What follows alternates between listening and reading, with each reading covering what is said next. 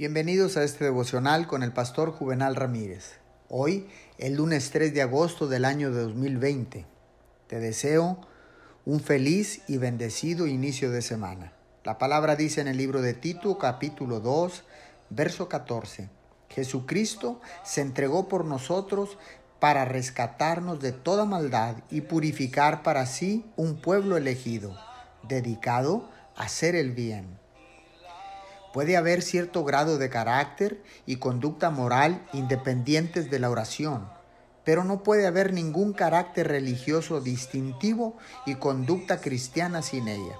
La oración contribuye donde todas las demás ayudas fallan.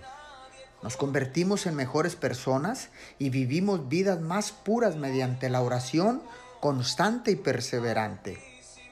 El fin y el propósito de la obra expiatoria de Cristo es rescatarnos y purificarnos para su gloria.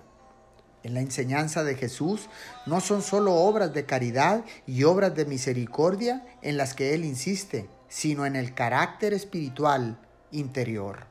Oremos, amado Dios, tú nos enseñas que no solo requieres buenas obras, sino también un carácter espiritual interior que se desarrolle mediante la comunión a través de la oración constante.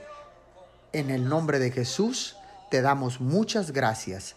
Amén y amén.